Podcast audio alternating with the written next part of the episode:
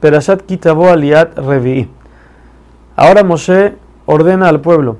que cuando van a pasar el río Jordán, sabemos que con Yoshua el río Jordán, así como lo hizo el mar muerto que se separó, el río Jordán paró para que el pueblo pueda pasar.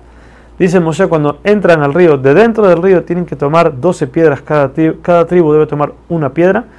la cual van a pasar hacia adentro de Israel, tienen que repellarlas con cemento y en esas piedras escribir la Torah en 70 idiomas.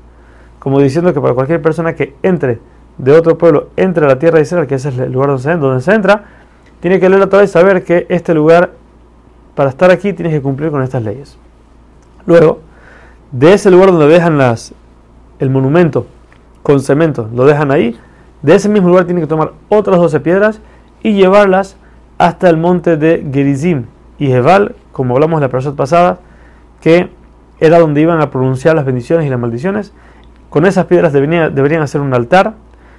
el cual no se puede trabajar con metal, sino tienen que ser las piedras enteras, y ahí van a ofrendar Olot y Shelamim y consumirlos en ese lugar.